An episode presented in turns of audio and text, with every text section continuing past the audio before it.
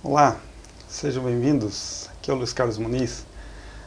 No vídeo anterior, nós estamos agora numa série falando sobre quitação de dívidas, quitando as dívidas.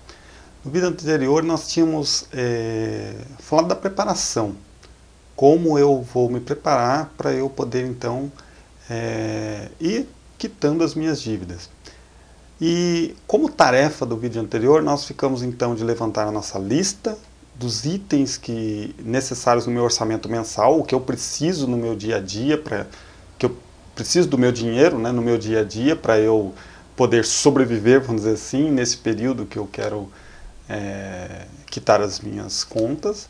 Nós falamos também de ter a lista das contas, todas as contas, não importa o tamanho delas, para quem seja, todas.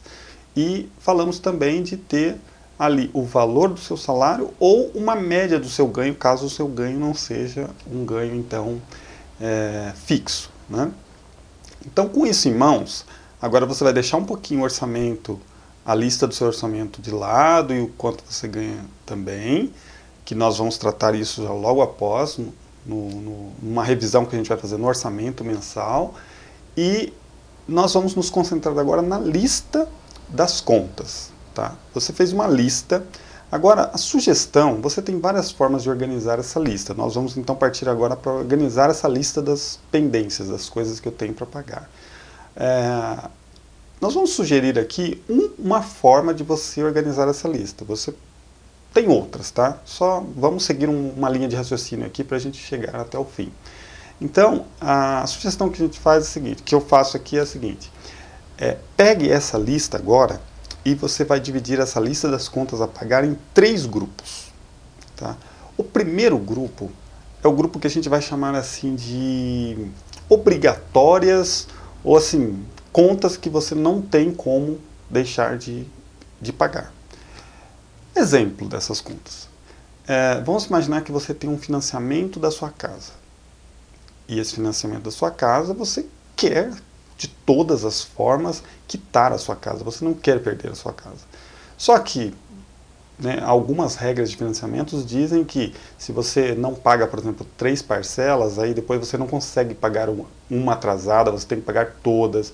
E aí se você também não paga isso, sua, sua casa ou seu apartamento vai para leilão. E aí tem toda uma dor de cabeça aí para você resolver isso.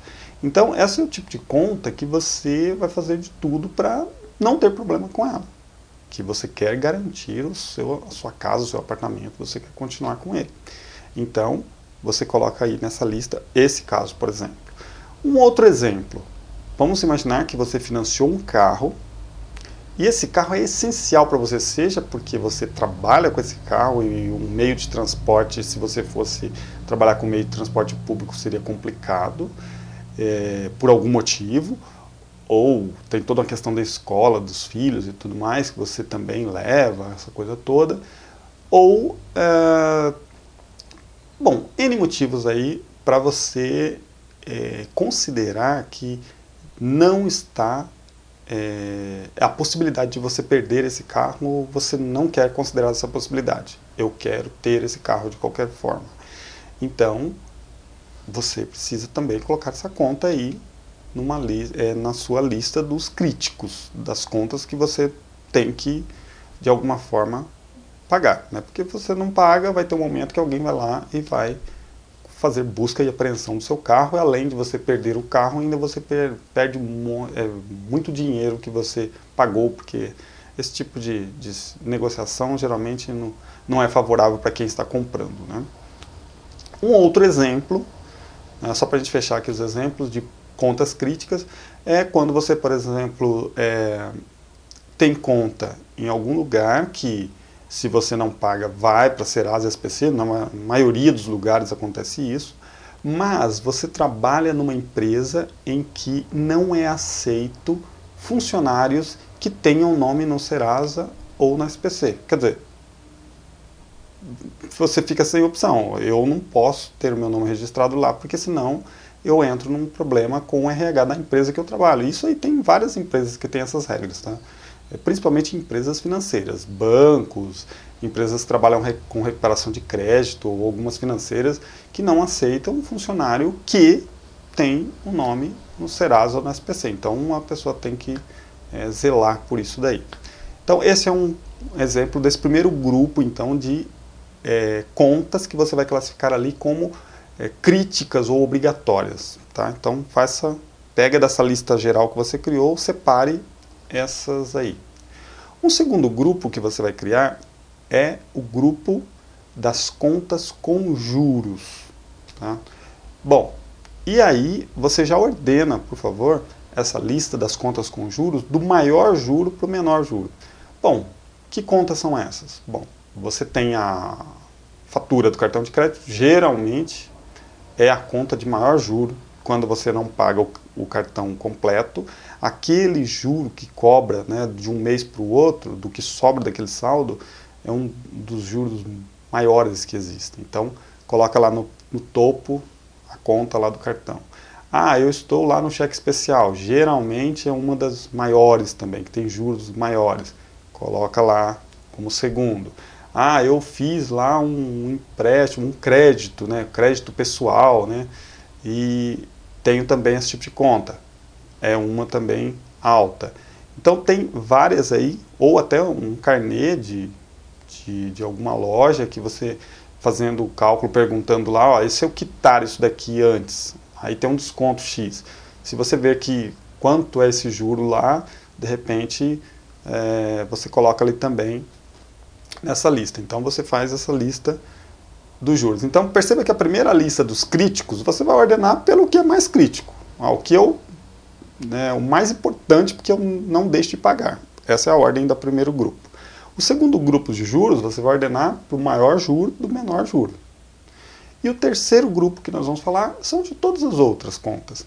E esse terceiro grupo que você, sei lá, de repente você tem conta lá na padaria, tem conta lá no açougue, tem conta estou falando açougue, mas açougue é um, até um, algo que não tem tanto, né? Geralmente você vai no mercado comprar a, a carne. Né? Então, é, as contas que você tem na mercearia do bairro e, e várias coisas, ou pessoas que você emprestou dinheiro, nesse caso, a, a sugestão é você ordenar essas aí, essa outra terceira lista, do menor valor para o maior. Depois vou explicar por quê, quando a gente for então partir para a parte de, é, de executar realmente os pagamentos. Tá? Então, a primeira lista do mais crítico para o menos crítico, quando você vê que são contas que não é, você não tem opção de não pagar, você não quer deixar de pagar de qualquer forma, porque tem consequências graves. A segunda lista do maior juro para o menor juro, quando você tem contas aí que tem juros envolvidos. E o que sobrar então da lista, você ordena do menor valor para o maior valor. Ok? Então por hoje é isso, você faz isso que no próximo nós vamos trabalhar então a uma revisão no nosso orçamento, para a gente ver então quanto a gente vai liberar para direcionar para o pagamento dessas contas. Com certeza nós vamos quitar todas, né? Vamos partir para um novo momento é, para você investir. Claro que contas a gente sempre terá. Né? Por algum motivo, é, as contas, ela tem um lado bom também, né? um lado de conquista. Se eu vou comprar alguma coisa, de alguma forma eu tenho que fazer uma conta para eu comprar. Mas assim, vamos é, sair do momento crítico, né? onde o volume das contas está muito alto. É isso que nós, que o nosso objetivo aqui com essa série falando de quitação das, das dívidas, ok? Então, espero que vocês é, estejam conseguindo caminhar aí com as tarefas. Então, a tarefa agora é criar essas três listas e nós vamos então dar o próximo passo de revisão do orçamento. É, continue fazendo seus comentários, é, compartilhando. Se você tiver alguma pessoa que de repente você acredita que esse conteúdo possa ajudá-la, indique então esse vídeo ou esse canal para ela, essa fanpage para ela, para ela também poder é, se organizar. Tudo bem? Obrigado por assistir e até o próximo vídeo. Até o próximo vídeo.